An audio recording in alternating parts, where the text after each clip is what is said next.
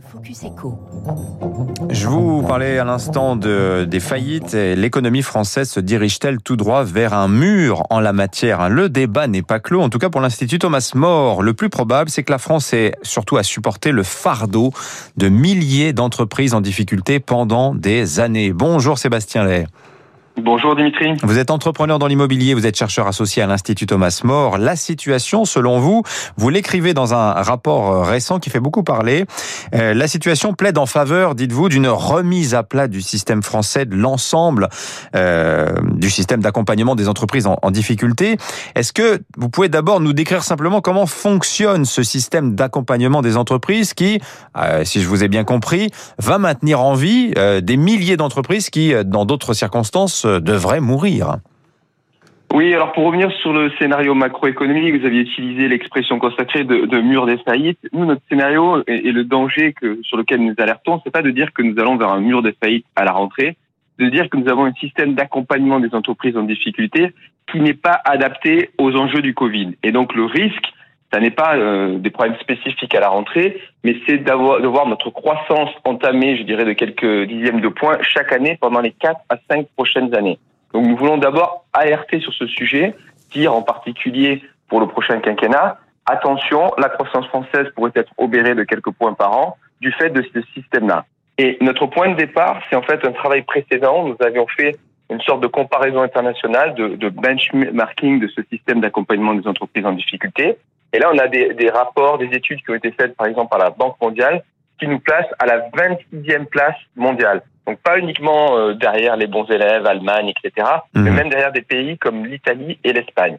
Aujourd'hui, on a du mal à faire ce qu'on appelle de la prévention, c'est-à-dire à traiter euh, les problèmes avant qu'ils ne, qu'ils ne surviennent vraiment et qu'on ait la liquidation, parce que quand un entrepreneur est en difficulté, bien dans le système actuel, il faut qu'il se tourne essentiellement vers le tribunal, vers un monde judiciaire. Mmh. Et bien évidemment, quand on est un entrepreneur, en patron, un chef d'entreprise, ça ne fait jamais plaisir. Le mot judiciaire fait peur. Alors, il y a d'autres solutions qui ont été avancées récemment euh, par le gouvernement. Et par exemple, quand on regarde les réformes de début juin, le, les nouveaux référents pour les difficultés des entrepreneurs dans les départements, ce sont euh, l'éco-défi qui sont des représentants de l'administration fiscale. Donc là oui. aussi, on a un système qui marche sur la tête où on demande aux entrepreneurs qui ont des problèmes oui. de parler soit au fisc, soit un tribunal. Voilà, donc pour résumer, il y a une dimension, une approche, disons presque punitive hein, du point de vue du chef d'entreprise euh, dès lors qu'il est en faillite, c'est considéré comme un, un, échec fautif.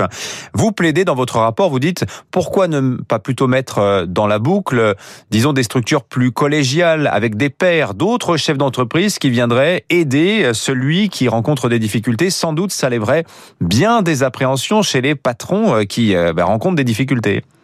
Exactement. Vous avez à l'heure actuelle, par exemple, des tribunaux de commerce qui font à la fois la prévention et la sanction. Il faut en fait dissocier les deux fonctions et il faut, aux premières difficultés, que l'entrepreneur puisse s'adresser à des gens comme lui, à des pairs, peut-être à des anciens entrepreneurs retraités ou des, ou des entrepreneurs de, de, notre secteur, afin d'alerter sur les difficultés et de travailler de manière stratégique mmh. sur ces difficultés. Parce qu'aujourd'hui, avec le système actuel, le souci, c'est que comme on fait peu de prévention malgré les procédures qui existent, et en particulier avec le Covid, vous allez avoir plus aussi, vous avez eu quand même un effet d'aubaine sur les aides, des situations qui ne vont pas être traitées pendant plusieurs années. En fait, on peut tenir avec une boîte en difficulté pendant plusieurs années, oui. mais quand on tient ainsi, à la fin, au lieu d'avoir une restructuration, comme ça se fait par exemple souvent aux États-Unis avec le chapitre 11 qui permet aux entreprises de continuer à exister, eh bien, ce que vous avez en France, in fine, ben, c'est la liquidation. Et la liquidation, c'est la fin de l'existence de l'entreprise, c'est la, la, la, fin du, contrat de travail pour des salariés. Mmh. C'est une destruction économique euh, pure et simple. Mais après, alors Sébastien, là, là, on est presque dans le registre du philosophique. Il y a quand même aussi euh, cet arbitrage qu'il faut faire entre est-ce qu'il faut maintenir en vie des entreprises euh, zombies euh, qui, objectivement, n'apportent pas grand-chose à la croissance de l'économie, qui n'embaucheront pas? Est-ce qu'il faut les maintenir en vie ou est-ce qu'au contraire, il faut à tout prix préserver les emplois? Là, on est face à deux philosophies et les arbitrages sont pas évidents parce que vous dites dans le système français, on pousserait pratiquement à la liquidation. Bah oui, mais est-ce qu'on n'est pas là tout à fait dans, le, dans la mécanique de la destruction créatrice qui, in fine, pour l'économie globale, s'avère euh, peut-être plus saine que de maintenir en vie des entreprises euh, qui n'ont qui n'ont plus réellement d'avenir. Non, non, justement, euh, c'est peut-être moi qui suis plus schumpeterien, je pense, que, que, le cadre actuel, parce que le cadre actuel, en ne traitant pas les difficultés et traiter les difficultés, Ça veut dire euh, très rapidement savoir si on peut restructurer, restructurer la société, transformer les créances en fonds propres, la sauver, ou au contraire dire non, voilà, le business model de la société ne marche pas, elle doit s'arrêter. Dans le système actuel, quel que soit ce jugement-là, on peut tenir pendant des années et on va à la liquidation euh, après quelques années, mais après avoir épuisé le système, souvent après avoir épuisé des aides, etc.